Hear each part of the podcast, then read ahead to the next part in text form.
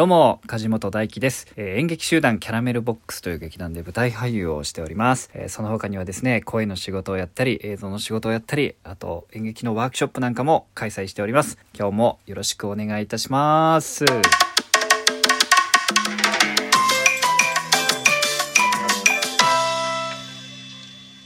ということで、えー今日は1月の15日、金曜日ですね。もう1月も半分終わりましたね。あっという間だ。もうあれですよ。今日15日でしょ？え ?1 年365日だから、あと今日、今日で残り350日ですよ。2021年も。ねえ、あのー割る7だから50週、あと50週、あと50回金曜日が来たら、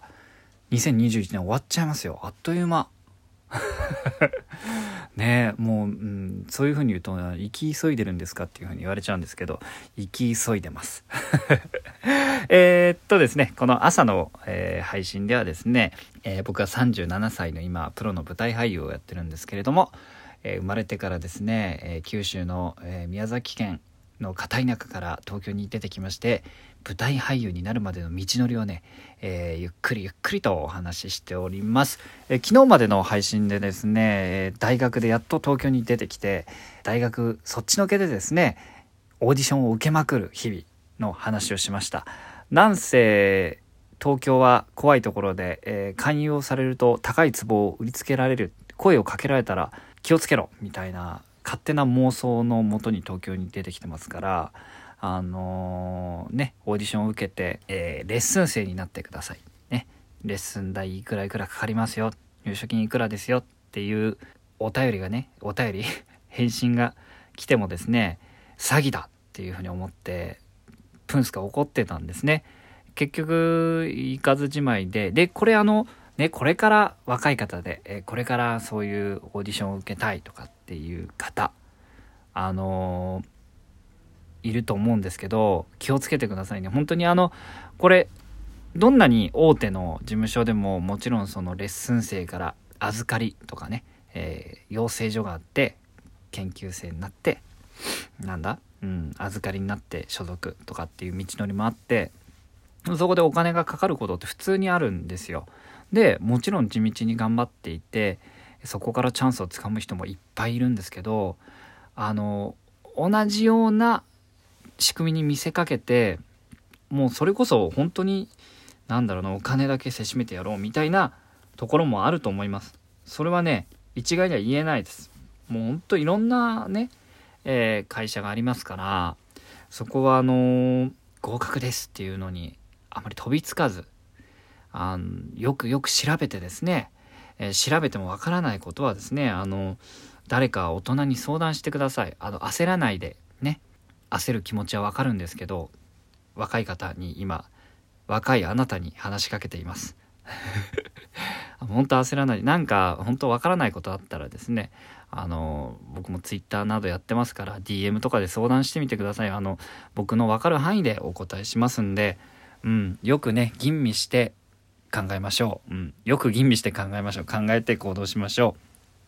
でですねまあそういうそのオーディションを受けども受けどもその結果に結びつかないというかまあそれはしょうがないんですよ。自分のせいというかまあ特に何の取り柄もないただの大学生ですからあの当然なんですよね。今考えればね。うん。でまあ結局そのねそういうレッスン生いくらいくらみたいなのを見て東京やっぱ怖いな怖いとこだなって思いながらなんとなくずるずるずるずると大学生活を送ることになるんですね。かといって、えー俳優の夢を諦めたわけではないのでみんなみたいに司法試験、えー法律の勉強に身が入るわけでもなく、えーサークル活動に精を出すわけでもなく、うん、友達はいましたでも友達はねやっぱりそのいろんな大学内でね方々で出会う、うん、例えばなんだゼミが一緒とか、うん。ね、いろいろありますよ。体育が一緒で仲良くなったとかね。ああります。本当いろんな出会いをさせてもらいました。でもそうですね。まあ就職活動するわけでもなくだらだらとですね単位だけはしっかり取り続けてですねあんまり大学もねそんなに足しげく通ってなかったんですけど、まあ、テストだけはちゃんと受けて単位を取っ取り続けてですねなんと、えー、3年生大学3年生になった時にはもう卒業単位を全て取り終わっていました。うん。そうなんですよ。あの暇だったんでしょうね。暇っていうか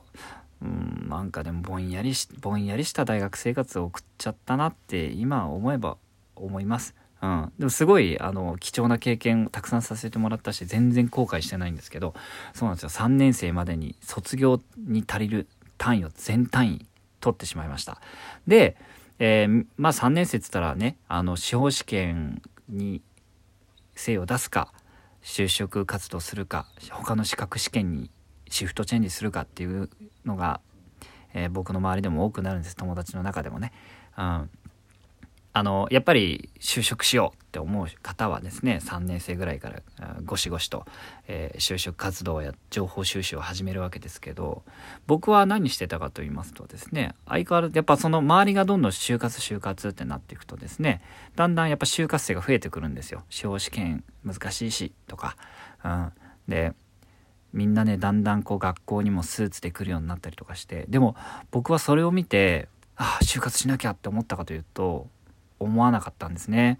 より一層自分は就活しないっていう思いを強めていったんです。何でしょうね。なん本当にオーディション落ちまくってたし、何の取り柄もなかったんだけど、あの、そこの迷いがなかったんですね、一切。ただ、ちょっとだけショッキングというか、思い出深い、えー、思い出がありまして、二十、えー、歳になったあのね、えー、今年はね成人式、え中止になって、えちょっと残念な思いをされた成人の方が多いかと思いますが成人の皆さんおめでとうございます。僕にもね成人の日っていうのがありまして っていうか二十歳の時がありましてですね。僕はあの戸籍を何移さずに住民票移さずに東京に出てきていたので、えー、宮崎で成人式が行われるっていうお便りをもらったんですけどまあ、帰るお金も時間もなかったんですね。なので、成人式参加してません。で、えーと、成人の日にですね渋谷にスーツを着て、えー、地元の高校時代のね同級生と集まってお酒を飲んだっていう記憶だけがありますでですね両親から電報が届いたんですよあれは成人の時成人 なまっちゃったあれは成人の日じゃなくて多分誕生日かな二十歳の誕生日に電報が届きまして、うん、プーさんの 可愛らしい電報お誕生日おめでとうっていう電報が届いたんですけどあのそこにですねえ僕はあのあれです東京に行くのは俳優になりたいからプロの俳優になりたいからっていうことで東京出たらあ好きにやれいということで出てきてるわけですけれどもあのそこのメッセージでね父親かな、うん、司法試験の勉強は進んでますかと、えー、しっかりと時間を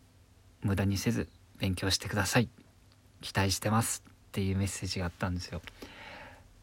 あのー、ねわざとなのか僕を試しているのかそうであってほしいっていう願望なのかまあね中央大学法学部法律学科、えー、司法試験受ける人で受かる人もすごく多いです。なんでえー、歳の時にねあの今だったらね全然なんだろう、うん、試されてたのかなとかでも子供のことをね心配してのメッセージだったと思うんですけどまあショックでショックというかあんなに言葉を尽くして喧嘩までして話したのにうわー何このプレッシャーみたいなプレッシャーというかああやっぱりその役者になりたいっていう思いは伝わってないんだなって多分東京行ったら忘れるだろうなって思われてたんだなっていう